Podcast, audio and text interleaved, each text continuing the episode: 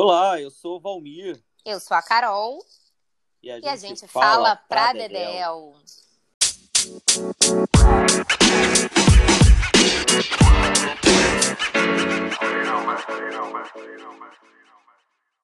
Siga a gente nas redes sociais.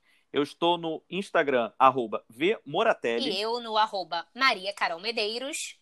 E nós dois no e-mail pradedelpodcast.gmail.com. Todas as referências do que falamos no episódio, todas as dicas culturais também estão no nosso Medium, disponível na minha bio do Instagram e também na descrição do episódio no Spotify. Toda quarta-feira um episódio novo aqui no Pradedel. Olá, ouvinte do Pradedel. No episódio dessa semana, nós temos uma convidada especial para poder debater com a gente um assunto muito importante para a nossa sociedade. Mas antes eu... A Carol vai trazer um nome dela aqui para a gente. É... Eu queria saber de vocês que estão nos ouvindo. Vocês conhecem a Maria da Penha? Já ouviu falar nesse nome? Maria da Penha? Pois é, Maria da Penha é uma farmacêutica brasileira, natural do Ceará, que sofreu com agressões por parte do marido, lá ainda no início da década de 80. O marido tentou matá-la com um tiro de espingarda, depois houve várias outras tentativas, é, enfim, de, de, agressões consecutivas. É, só para a gente poder resumir a história da Maria da Penha, é, ela tentou, de todas as maneiras, chamar a atenção da, da, sociedade em relação a essa violência sofrida por ela e também pelas filhas. Ela lançou um livro, tá? E depois ela foi a instâncias internacionais do direito para poder buscar uma proteção. Uh, o caso dela só foi solucionado em 2002, quando o Estado brasileiro foi condenado por omissão e negligência pela Corte Interamericana de Direitos Humanos. Pois é, hoje ela dá nome a uma das leis mais importantes de proteção à mulher no Brasil, a Lei Maria da Penha. E é sobre isso que a gente vai falar hoje no podcast para Dedel. Não é isso, Carol? palavra totalmente sua. Hoje eu estou aqui para aprender com vocês. é isso, é isso. E, e para conversar com a gente sobre a Lei Maria da Penha, a importância, os desafios, é, a gente convidou hoje, temos o prazer de receber a Isabela Del Monde, que é advogada, fundadora da Gema Consultoria em Equidade e coordenadora do Brasil Me Too. E, claro, feminista. Isa, um prazer falar com você. Bem-vindo ao Pradedel. O prazer é meu, querida. É um prazer estar aqui e espero poder contribuir e informar as pessoas.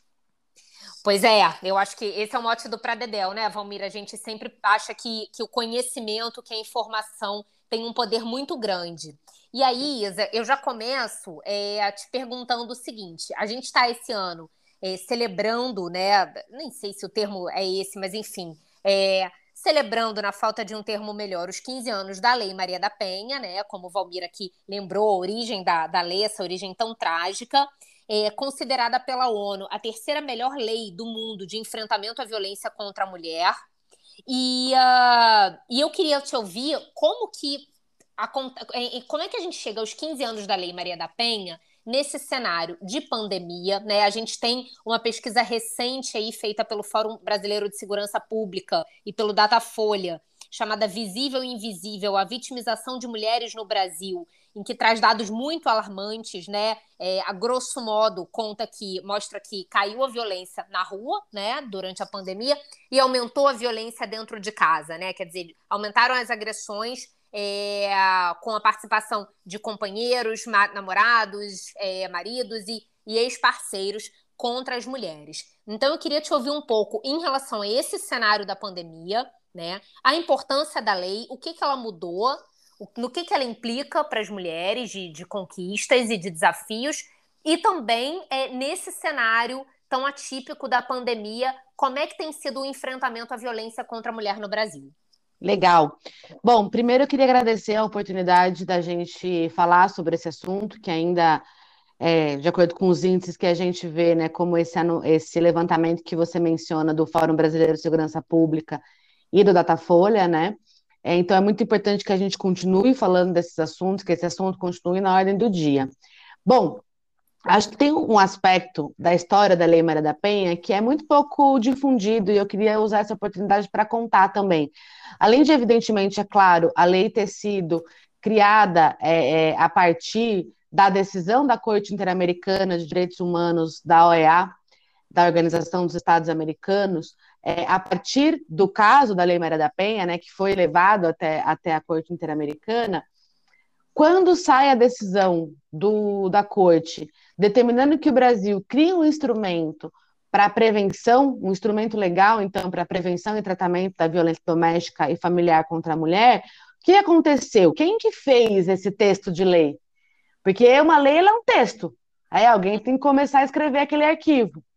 E essa, quem sentou para escrever o texto da lei foi um consórcio de organizações de mulheres, um consórcio feminista, portanto, sentou, né? Sentaram então à mesa organizações como a Cefêmea, o Cladem, a Temis, a Advocacy, a Agenda e a Sépia. Elas sentaram junto com outras juristas feministas autônomas fora dessas organizações para pensar o primeiro texto da lei. Depois que esse primeiro texto da lei foi escrito, houve audiências públicas em, nas cinco regiões do Brasil. A Lei Maria ela é tão boa, não é à toa. Ela é uma lei excelente porque ela é uma lei que foi construída verdadeiramente de forma democrática. Então, essas cinco, essas audiências públicas nas cinco regiões do Brasil, onde podiam participar qualquer pessoa, qualquer mulher, qualquer homem, qualquer um poderia uma audiência pública, é, nessas audiências foram coletadas sugestões de mudanças, de melhoria daquele texto pensado primeiro por essas pensadoras, teóricas e ativistas feministas, né? incorporando, então, portanto, as recomendações populares para estarem dentro do texto da lei. E justamente essa robustez democrática da produção do texto do, do projeto de lei foi um dos grandes subsídios para garantir a aprovação da lei por unanimidade no Congresso Nacional. É, uma lei foi aprovada em 2006. Então, acho que esse é, um, é, esse é uma, uma, um aspecto que é fundamental para a gente compreender por que, que ela é uma lei tão boa. Porque ela é uma lei que foi feita pelo povo a partir da sua própria experiência de vida. É, tendo isso em mente, então, portanto, a Lei Maria da Penha, ela é uma lei simples de ler, pessoas fora do direito conseguem ler, conseguem compreender o que está escrito, e ela traz algumas grandes mudanças de paradigmas no Brasil. Uma das principais dela é consolidar em lei e, portanto, né, com muito trabalho também na opinião pública, que temos cinco tipos de violência doméstica contra a mulher. Muita gente ainda acha que violência doméstica é violência física, mas a gente tem a violência moral, a viol... que, é, que é a violência de cometimento de injúria, calúnia e difamação contra a vítima. Nós temos a violência patrimonial, que é aquela violência que causa danos ao patrimônio da vítima, isso pode ser pequenos danos ou grandes danos, não importa, a lei não faz essa diferenciação. Então, uma, uma violência patrimonial muito comum de se fazer é a quebra do aparelho celular da vítima cara joga na parede, o cara taca pela janela, passa com o carro em cima, e além, evidentemente, da perda do bem material, né, um celular, a gente tem um valor simbólico nesse tipo de violência, nesse caso específico do exemplo que eu estou dando, que é limitar a comunicação da vítima com outras pessoas. Né? Afinal de contas, o celular é o nosso principal dispositivo para isso hoje em dia. Além, então, da violência moral e patrimonial, temos a violência sexual. Isso é um grande avanço, porque até 2005 no Brasil, se um homem que cometesse estupro casasse com a vítima, ele não poderia ser punido pelo crime de estupro. De estupro. Estava extinta a punibilidade. Então, reconhecer que há violência sexual é, dentro de relacionamentos é um grande avanço. Depois nós temos a violência psicológica, que é qualquer ato, qualquer gesto, qualquer fala e comportamento que degradem a vítima, que a depreciem, que, que causem danos, então, portanto, à sua autoestima e à sua percepção de alto valor. E, por fim, a violência física, que pode ser é, também né, um feminicídio. A gente tem aí lesão corporal e o feminicídio dentro das violências físicas. É, então, essa é um grande, uma grande conquista da lei. Outra coisa, né, que eu acredito que a Lei Maria da Penha trouxe de bastante elemento protetivo para as mulheres, foi a criação das medidas protetivas de urgência, né? Ou seja, hoje as mulheres conseguem uma autorização judicial impedindo que o agressor entre em contato com ela ou entre em contato com pessoas próximas a ela por qualquer meio que seja né? Não importa mais se a gente está falando de contato físico ou contato digital. É, então, isso é um grande avanço, porque uma das grandes dificuldades que as mulheres enfrentam ainda é justamente conseguir manter um distanciamento né, do agressor, daquela insistência dele de contato. É, e o que, é, mas de toda forma, o que é mais interessante da lei é que ela é uma lei que tem que, é, que ela é prevista, né? A gente tem a, a, a Desculpa, gente, os latidos do cachorro realmente me, me confundiram a cabeça. É. Faz, faz, parte, faz parte do home office, fica é. tranquila. A gente está acostumado aqui também. É, então, a gente tem a, a, a lei, da, a Lei Maria da Penha, ela tem três grandes pilares, né? Que é o pilar de prevenção, o pilar de, de educação e o pilar de responsabilização, né? De punição, portanto. E, infelizmente, o pilar que a gente vê mais bem explorado é o pilar de punição. Né? A gente ainda não Sim. tem a gente não vê ainda respostas na parte educativa, na parte de prevenção e na parte de acolhimento das vítimas também. Né? Então, isso ainda é uma coisa que a, não é culpa da lei, a lei é ótima, ela não está nesse título de, no, no, ranking de terceiro lugar à toa, é porque realmente ela é muito boa, mas quando a gente, nenhuma lei, ela se implementa sozinha, né? A gente precisa ter vontade política. É, precisamos de governos que reconheçam que as mulheres são pessoas, que as mulheres têm direitos humanos, que as mulheres têm direito a uma vida digna, uma vida é, em segurança, para que, evidentemente, destinem orçamento, né? É, nada vai acontecer sem destinação orçamentária em termos de políticas públicas. E, assim, na minha percepção, a gente tem uma grande lacuna ainda no sistema de justiça brasileiro, que é uma instituição própria e específica para atendimento das vítimas. A gente tem hoje, né, o Ministério Público que acusa o agressor, a gente tem a Defensoria Pública que defende o agressor e duas instituições essenciais e fundamentais da democracia brasileira, mas a gente não tem a instituição que acolhe a vítima dentro do sistema de justiça. Né? Nós temos Casa Abrigo, Casa Passagem, as secretarias de, das mulheres, as secretarias de assistências sociais, mas dentro do sistema de justiça a gente não tem. Então, é claro que a Defensoria Pública muitas vezes vai atender as vítimas no que tange, por exemplo, as suas questões de direito de família, as suas questões civis, se a vítima ganha até três salários mínimos, né, de renda familiar, ela pode recorrer à Defensoria Pública, porém, para os aspectos típicos da violência, né, a gente ainda não tem essa estrutura. É, uma das grandes falhas da implementação, justamente, como falei já né, em outros, outras oportunidades, é a gente não ter tido uma difusão dos juizados especiais de violência doméstica. Né? Então, as vítimas elas são, elas têm que fazer vários processos separados, elas precisam muitas vezes contratar uma advogada ou um advogado, então despender recursos para conseguir ter seus direitos garantidos, né? É, então vejo também essa falha. E assim, a gente viu, como você falou, né, Maria Carolina, sobre a, a criação do crime de violência psicológica.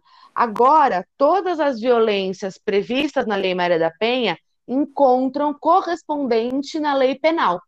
Né? Então, a violência psicológica agora é crime, violência física sempre foi crime, né? lesão corporal é, leve, média, grave, ou tentativa de homicídio ou homicídio consumado.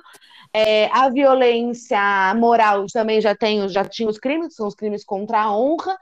A violência sexual também já tem os crimes e a violência patrimonial também. Né? Então, a gente vê é, que tem havido uma atuação do Congresso Nacional Brasileiro de regulamentar os direitos das mulheres a partir do, de geração de crimes, a partir da criação do que a gente chama de tipos penais. Né? Tipo penal é o nome técnico que a gente dá para crime. Né? Então, agora a gente tem o tipo penal da violência doméstica, da violência psicológica, perdão. Então, essa é uma resposta muito fácil de se oferecer.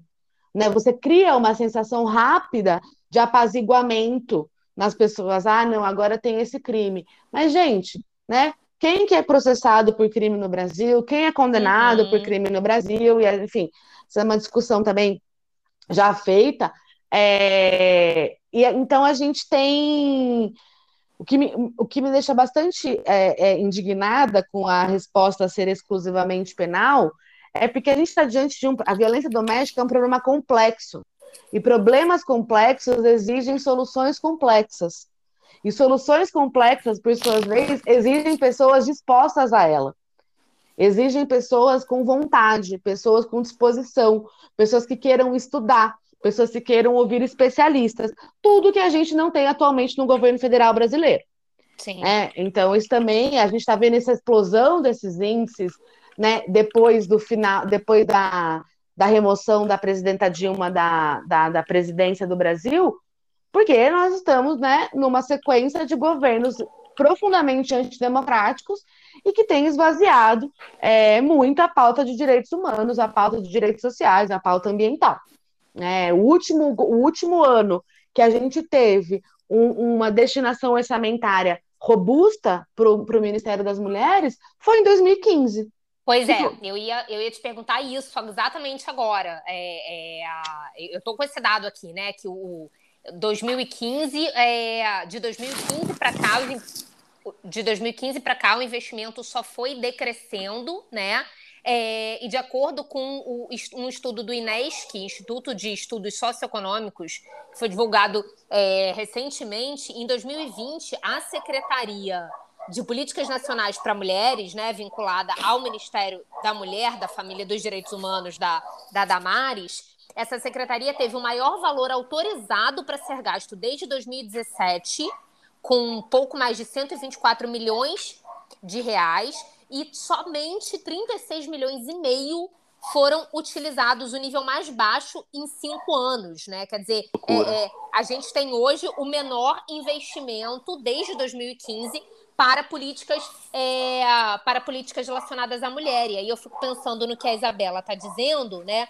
De que você não consegue resolver um problema complexo em apenas uma esfera e na esfera punitiva. Você tem que pensar em políticas públicas, né? Você tem que pensar em políticas sociais, você tem que pensar em prevenção, você tem que pensar em acolhimento, uma série de, de, de lacunas que estão aí abertas hoje, né, Isabela? Exatamente, assim, a, e o que a gente está vendo é um resultado de uma política neoliberal né, que começa nos anos 80, ganha força, perde força e ganha força de novo no Brasil, que é essa história que a gente fica ouvindo do Estado mínimo, Estado não tem que gastar, Estado tem que ter menos funcionário.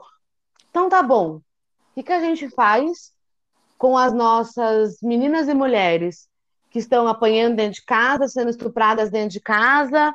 Eu, elas vão ter que vão, vão ter que contratar algum serviço particular, algum serviço privado para terem os seus direitos humanos garantidos? Isso é responsabilidade do Estado. Né? Isso é indiscutivelmente responsabilidade do Estado. E a gente conseguiu.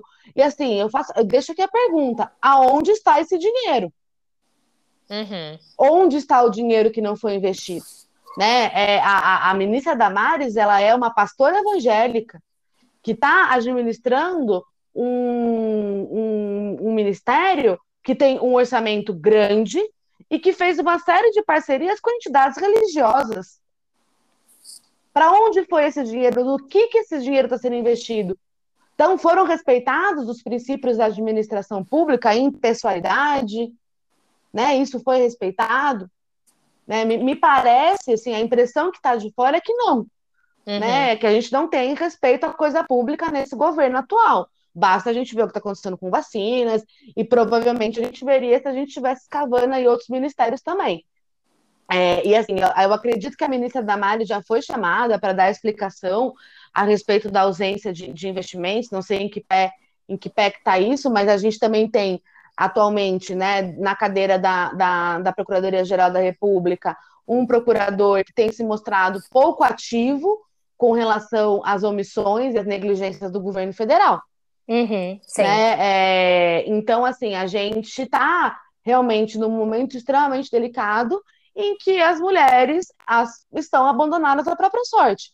Se você for uma mulher que tem dinheiro, porque como eu já falei, a violência doméstica ela é muito democrática, né? Ela atinge todas as mulheres de todas as classes sociais, de todos os tipos de corpo, de todas as cores de peles e os homens a mesma coisa. Se você é uma mulher que tem dinheiro, que tem rede de apoio, que tem uma profissão, que tem um diploma de curso superior, provavelmente a sua, a sua saída da situação de violência vai ser muito mais fácil. Tem mais possibilidades, né? Tem mais possibilidades. É óbvio que vai existir um dano psicológico que vai precisar de acompanhamento psicológico para resolver. Isso é indiscutível. Agora, assim, você provavelmente vai ter uma casa da sua mãe para ir, uma amiga para te acudir, né? Você vai poder conversar com o seu empregador e dizer, olha, né? É, é, é uma coisa muito diferente de você ser, por exemplo, diretora de uma empresa e você ser a faxineira daquela empresa com relação às suas possibilidades de apoio para a recuperação e saída do ciclo de violência doméstica. Né? As pessoas não têm reserva financeira no Brasil, gente. Sim. As mulheres não têm, as, as, pessoas, a gente tem que ter essa dimensão. As pessoas moram no Brasil, as pessoas são pobres, né? As pessoas moram é, de maneira precária. É, e a, a falta de autonomia financeira, né, Isabela? A gente sabe que ela é a responsável por muitas das violências né, é, que as mulheres eventualmente acabam sofrendo e, e, e, e tendo de suportar, né? É, então, essa mesma pesquisa que eu mencionei do Fórum de Segurança Pública, ela diz isso, que é, sem emprego, sem condições de manter renda, as mulheres acabam, né, ficaram em casa na pandemia, foram mais agredidas e a maior parte não denunciou porque tinha que escolher entre garantir a comida em casa, né, uma comida eventualmente é, é sendo provida pelo agressor, né?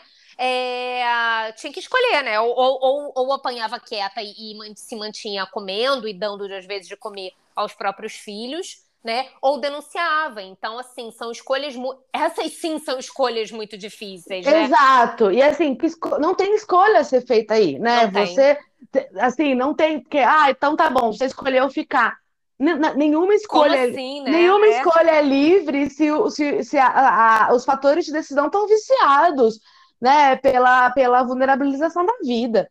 Né? Não tem escolha aí, portanto. E assim, um dado que, que a gente, que, que é um dado que eu considero muito alarmante, é o seguinte: foi uma, uma pesquisa feita pelo IPEA que mostra que em, no começo desse ano, começo de 2001, acho que essa pesquisa deve ter sido divulgada em janeiro e março de 2021, é, a presença feminina no mercado de trabalho está igual em termos numéricos à nossa presença no mercado de trabalho em 1991. O governo Jair Bolsonaro conseguiu retroagir 30 anos a nossa presença no mercado de trabalho em apenas um ano. Que coisa. Então, se nós temos mulheres que perderam o emprego porque elas tinham que decidir entre trabalhar ou cuidar dos seus filhos que estavam sem escola por conta da pandemia, essas mulheres, evidentemente, estavam muito mais vulnerabilizadas. Todo mundo sabe que em tempos de crise, a gente tem abuso de poder. Tem pessoas que esperam e vivem da crise. Sim. Né? Então, uma crise deixa as mulheres, quanto mais pobres, mais negras, mais periféricas elas forem, mais vulneráveis elas estão. A questão é que o Brasil ainda não vê as pessoas moradoras da periferia como pessoas. Nós Sim. vemos as pessoas moradoras da periferia como máquinas, como ferramentas, substituíveis rapidamente. Né? Então, assim, a, a, a nossa, nossa gravidade, nosso problema é profundo, né? Ele é, é como eu disse, ele é o machismo, ele é um dos nossos pilares de sustentação da sociedade brasileira. Assim como o racismo é um dos outros pilares, assim como a desigualdade social e econômica é outro pilar também. Porque, afinal de contas, essa é uma pergunta que eu ouvi no TED da Lia Weiner, que é uma pesquisadora. Sim, Lia é Weiner, maravilhosa. Maravilhosa. Ela, ela, ela faz uma, uma pergunta assim: para você que trabalha oito horas por dia, sair de casa para trabalhar, e se você tem filhos, alguém precisa cuidar dos seus filhos. Se a pessoa que cuida dos seus filhos vai ganhar a mesma coisa que você, ou mais que você, por que, que você sairia de casa para trabalhar? Sim. Né? Então, é por isso que a gente diz é, que as desigualdades, o machismo e o racismo são sustentadores da, da nossa organização social. Né? E a gente, o que, o que as feministas têm se proposto não é uma inversão da, da ocupação dos polos. Não é que as mulheres querem ocupar o polo que hoje é dos homens para fazerem com os homens o que os homens fazem com nós, conosco atualmente. O que nós queremos é outra forma de organização social. Né? O feminismo ele é muito além de direitos iguais. O feminismo ele se propõe a uma nova forma da gente se ser no mundo, enquanto indivíduos e enquanto sociedade, né? enquanto coletividade, pautada por valores, valores da, da, do cuidado, por valores da solidariedade, por valores do acolhimento, né? por valores da redução de desigualdade. Tudo isso é o que o feminismo se propõe. Né? Então, o cenário que a gente vê hoje é resultado de descaso, né? Resultado de redução de investimentos, mas depois também a gente vê o aumento orçamentário não, se, não sendo revertido em criação de ações, né? De políticas públicas. Esse dinheiro está onde? Ninguém sabe, ninguém viu.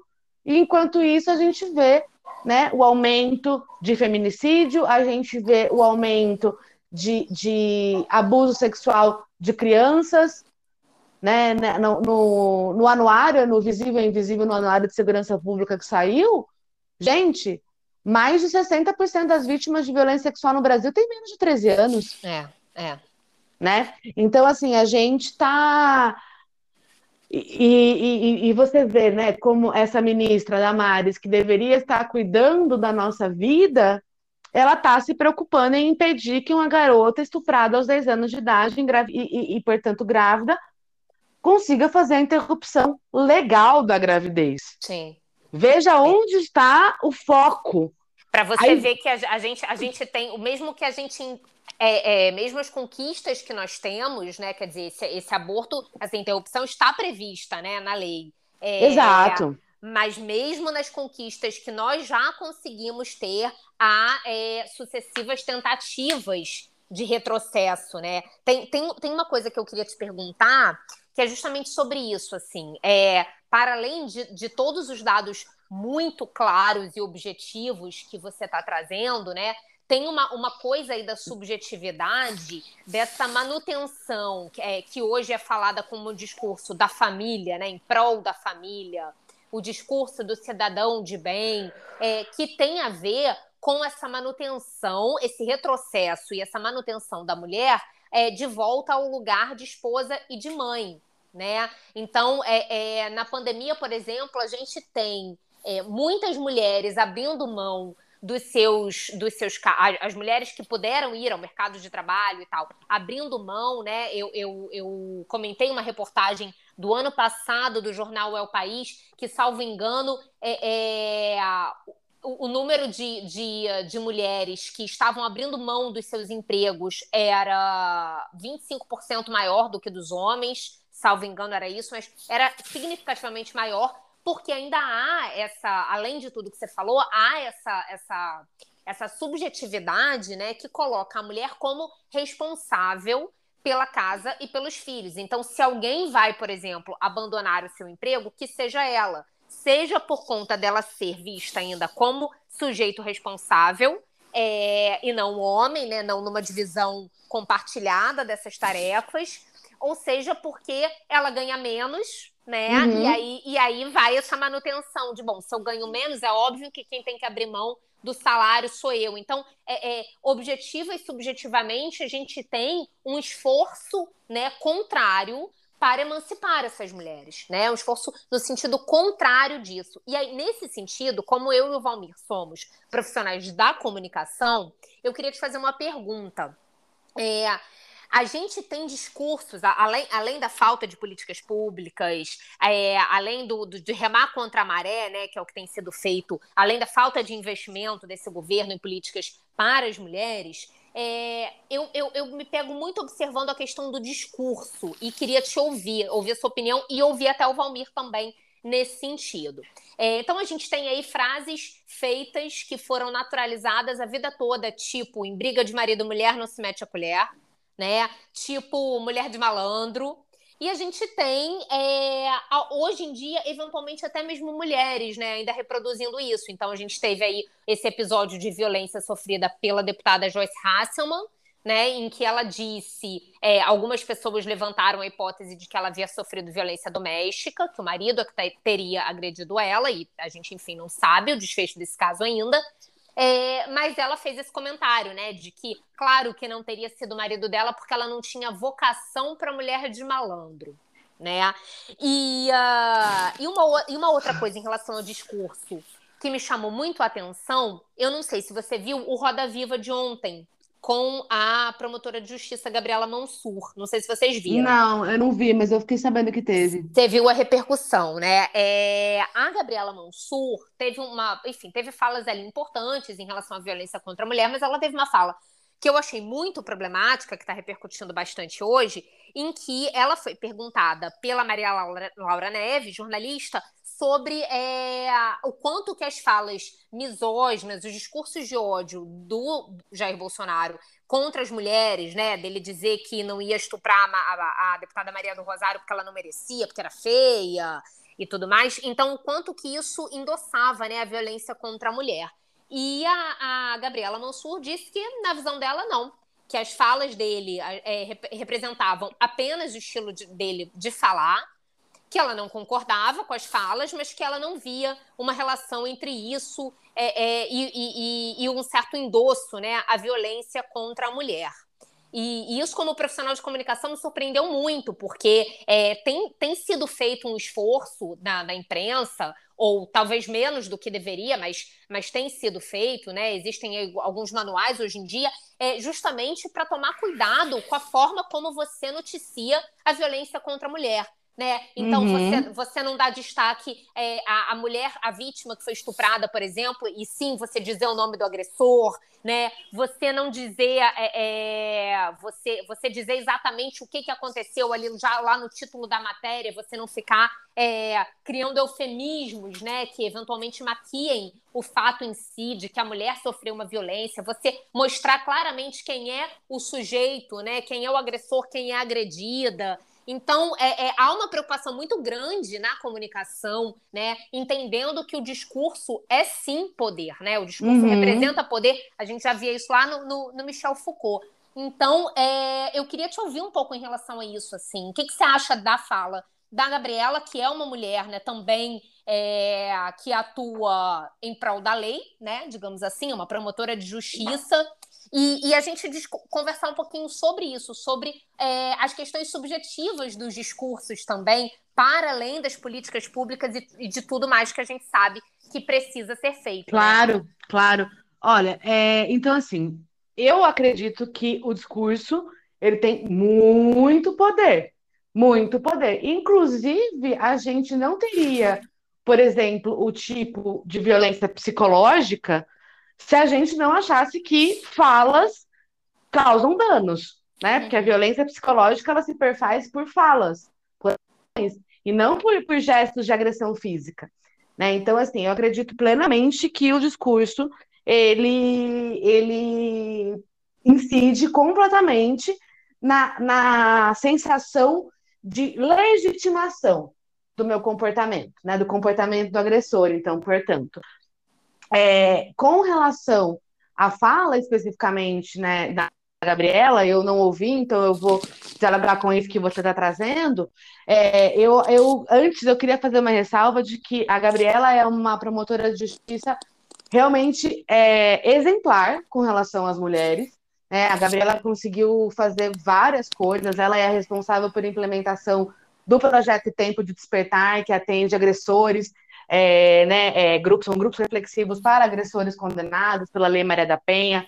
Então, ela tem, é, ela tem Justiceiras, que é um projeto voluntário para acolhimento psicológico, social, médico e jurídico Sim. de vítimas, né? Então, tem ali é, isso, porém, e a gente, a gente tem uma, uma, uma relação de trabalho profissional, já conversei bastante com a Gabriela, então me sinto muito tranquila em discordar é, é, uhum. em discordar dessa posição dela com, com o máximo respeito, justamente porque eu acredito que a forma como a gente fala sobre determinadas coisas, dependendo dos lugares que a gente ocupa, a gente está sim influenciando a percepção das pessoas e gerando uma sensação de autorização para cometer determinados comportamentos, né? Então, assim, e, e, e, isso é tão forte que foi como você falou, né? Eu sou colunista da Universal Wall.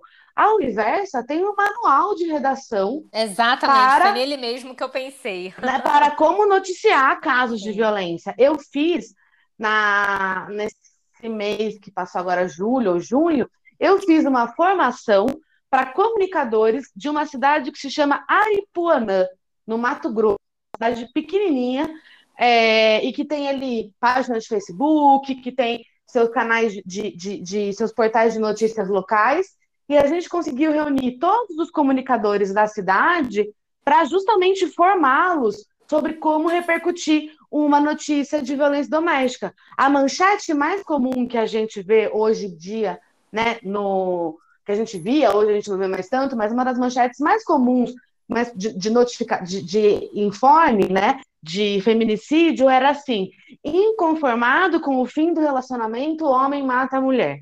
Uhum. Essa é uma fala extremamente problemática, porque você na manchete já está justificando o feminicídio. Exatamente. Veja bem, ele estava inconformado, não tinha mais o que ele poderia fazer. Né? É, então, é muito importante, sim, que a gente comunique as coisas com respeito, que a comunicação dê nome aos bois, quem é o agressor, quem é a vítima, o que ele fez, ela não tem culpa, e assim por diante. E para mim é muito evidente e, e, chega a ser até, sei lá, até meio bobo a gente está conversando sobre como que as falas de um presidente influenciam uma nação. Pois é. Ninguém faz essa pergunta para o CEO de uma grande empresa. Você acha que as atitudes do CEO dessa grande empresa impactam no comportamento da sua equipe de funcionários? Uhum. Gente, pelo amor de Deus, tem curso de liderança, lideranças inspiradoras, lideranças que podem levar as pessoas para frente. E aí agora a gente está vendo aqui discutir se o que, o que um líder fala tem influência. Ah, faça meu favor, né? Pois é. Pelo amor de Deus, é óbvio que tem influência. Óbvio que tem, é evidente. Né? A gente não estaria discutindo, a gente não teria tido, por exemplo, um decréscimo da credibilidade dos brasileiros na vacina se não fosse um presidente dia sim, dia também, falando mal de vacina. Sim. Né? A gente não teria tido um problema de uso de máscara se não tivesse um presidente dia sim, dia também, falando que máscara, sei lá, faz o quê? Com o gás carbônico e oxida o sangue, ou que é focinheira, ou o que quer que valha. Né? Então, assim, só para também dar um exemplo também do mundo corporativo, a gente tem uma legislação muito robusta no Brasil anticorrupção. Né? Parece que não tem nada a ver com o que eu vou falar, mas tem sim, vou, vou chegar no ponto. Temos uma lei anticorrupção no Brasil. E essa lei diz: se a sua empresa cometeu corrupção né, com, com a administração pública, ela tem formas de diminuir a pena dela de, de, de, corrupção. Uma das formas dela diminuir a pena é ela ter o que eles chamam de programa de integridade, é um programa de compliance. Né? Uhum. Né? Código de conduta, política anticorrupção, estruturas de apuração de casos de fraude, corrupção dentro da empresa e tudo mais. E o decreto que regulamenta essa lei, ele tem lá como o que, como é que tem que ser um canal, um, um programa de integridade. O primeiro né, o, primeiro, o primeiro requisito para ser um programa de integridade é envolvimento direto da liderança. Justamente porque o comportamento da liderança influencia o comportamento de quem é liderado. Né? Então, assim, gente, 2021, né, um ano e meio de pandemia, a gente discutir se um, que um presidente fala que na, na quinta-feira ele fraquejou, é, que fala que, no, que o presidente do, do PSL era que nem mulher traída, é, sofre mais Sim. volta, é, que, que ele estava comendo gente, enfim, todos os impropérios que o Bolsonaro já falou, evidentemente que isso legitima misoginia. Né? Uma das grandes falhas legislativas no Brasil é que a gente não tem ainda uma lei que regulamente que proíba a misoginia. Nós temos lei que regulamenta e proíbe o racismo, seja ele feito por meio de gestos ou discurso, que, que criminaliza a LGBTfobia por gestos ou discursos. Não temos uma lei que regulamenta a vedação da prática de misoginia. E aí a gente pode ouvir, por exemplo, Eduardo Bolsonaro, ou Flávio Bolsonaro, sei lá qual dos dois foi que falou, que as senadoras portadoras de vagina uhum. estavam dando chilique no Congresso, uma coisa assim. Então, Foi. veja bem, até a nossa proteção, né, é uma proteção essencial básica, de não sermos alvo de discurso de ódio, de discurso misógino, de discurso de depreciação contra as mulheres, a gente não tem no Brasil. Não temos. Então, assim, é, é justamente por essa ausência legislativa, inclusive, que o Bolsonaro se sente tão tranquilo de ofender as mulheres e de sempre, se você a gente reparar, o Bolsonaro está sempre colocando gênero em lugares onde o gênero não está presente. Sim, você lembra que ele falou em relação à própria, a própria filha que ele deu uma fraquejada? Exato, né? exato. Quer dizer, isso, isso daí já, já, já, já, já era prenúncio, né, do que viria, do que viria a seguir. Agora, Isabela, eu te ouviria aqui mais uhum. duas, horas e horas e horas, mas você falou pra gente que você tem um compromisso, né? Eu tô preocupada. Eu com... tenho, eu tenho uma reunião, gente. Inclusive, eu tô atrasada. Eu tô preocupada com o teu horário. Então, eu queria te fazer duas últimas perguntas rapidinhas. É, pedir, na verdade, o, a tua dica cultural. Hum. E, sab e, saber uma dúvida que eu, que eu vejo que é muito recorrente, é assim, no caso da violência contra a mulher, a gente liga 190 polícia ou a gente liga 180, que é específico para violência contra a mulher? Legal. É, eu vou deixar duas dicas é, culturais. Uma dica que vai dialogar com esse momento olímpico que a gente está vivendo, que é uma série documental da Netflix que se chama Atleta A. E essa série ela vai trazer para gente o escândalo de violência sexual que durou quase 30 anos na equipe de ginástica é, artística dos Estados Unidos, tendo atingido, inclusive, como vítima a Simone Biles, né, uma das atletas que deixou de participar de algumas finais da ginástica nessas Olimpíadas de Tóquio. Então, recomendo muito esse documentário. E uma outra série também, documental, também na Netflix, Elise Matsunaga, Era Uma Vez um Crime. É, é uma série que vai mostrar um pouco um outro lado. Né? O outro lado da violência doméstica, recomendo muito essas duas séries, uma brasileira e uma norte-americana.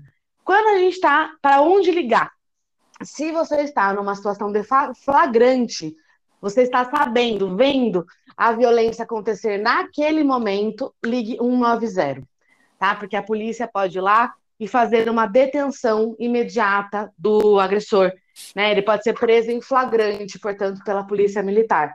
180 é para situações que você não tem o flagrante, então não adianta chamar a polícia, porque a polícia não vai ter muito o que fazer naquele momento. Mas o 180, aí sim, você pode ligar e falar: olha, eu suspeito que a minha vizinha está em situação de violência doméstica, ou eu estou em situação de violência doméstica, porque supostamente o 180 ele, ele encaminha essa, é, as ligações, encaminha os reportes para as autoridades locais competentes. Lembrando que todo crime ele é investigado pela polícia do local onde aconteceu o crime, né? Então ela vai supostamente teria que remeter essa reclamação então para a delegacia competente. Sinceramente, não sei se isso acontece, mas essa, isso que está à nossa disposição. Então, em situação de flagrante, estou vendo, estou ouvindo, ou sou eu mesma a vítima, 190. Para situações de não flagrante, 180. Bacana. Isa, deixa teus contatos aqui para quem está te ouvindo aqui com a gente no Pradedel, para te seguir, para poder ter acesso a, a, tanta informação de qualidade como que, as que você nos deu hoje, para continuar te acompanhando. Onde é que as pessoas te acham e acompanham o teu trabalho? Legal. Olha, a rede social que eu sou mais ativa é o Instagram. Você me encontra como arroba Isa Delmonde, D-E-L-M-O-N-D-E, mundo em francês. É, você lá eu escrevo bastante, posto bastante coisa. É, eu escrevo toda semana na Universal Wall. Minha coluna sai às quintas, às vezes a gente muda o dia, mas normalmente às quintas-feiras. É, no Twitter e no LinkedIn, como Isabela Guimarães Del Monde. E se você quiser conhecer um pouco mais do meu trabalho, que é um trabalho dedicado para empresas e para organizações que querem construir um ambiente verdadeiramente seguro para todas as pessoas, vocês podem acessar o site www.gemaconsultoria.com. Lá tem todas as informações que a gente faz e também a forma de entrar em contato com a gente. Maravilha, maravilha. Valmir ficou quietinho, ficou ouvindo. Fiquei ouvindo vocês, não, mas é isso. Corri para poder dar tempo de ouvir vocês. Que bom que deu tempo. Que Gente, bom. Muito obrigado pelo papo. Eu acho que são assuntos esclarecedores para que a gente possa levar adiante e tentar, de alguma forma, também contribuir nessa discussão. E, Muito e obrigado, fim, gente. eu acho que assim, uma, uma mensagem muito importante para os homens que querem ser parte da solução e não mais só parte do problema, é, eu peço muito para que os homens se eduquem. Leiam livros escritos por mulheres, vejam podcasts feitos por mulheres, ouçam podcasts feitos por mulheres, canais de YouTube, influenciadoras nas redes sociais, textos, palestras. Vá entender o que é violência doméstica, o que é machismo estrutural, o que é masculinidade dominante. Porque senão existe um grandíssimo risco de você estar cometendo violências domésticas, especialmente a violência psicológica, sem saber. As mulheres são alvos de microagressão o dia todos os dias. Então, se você quer ser um homem aliado para uma vida mais bacana, mais segura para as mulheres e para todo mundo, porque a gente acredita que o mundo feminista é o mundo melhor para todo mundo, é muito importante que você que você busque se informar, que você saia dessa inércia de ah, meu Deus, eu sou um grande vilão, para se transformar num grande aliado. Isabela, até uma próxima. Eu espero que haja muitas outras e que a gente se conecte aí para esse conhecimento chegar também a mais mulheres e também a mais homens. Até mais, gente. Foi um prazer. Espero que ajude bastante gente. Obrigada. Até tchau, mais. tchau. Tchau, tchau. You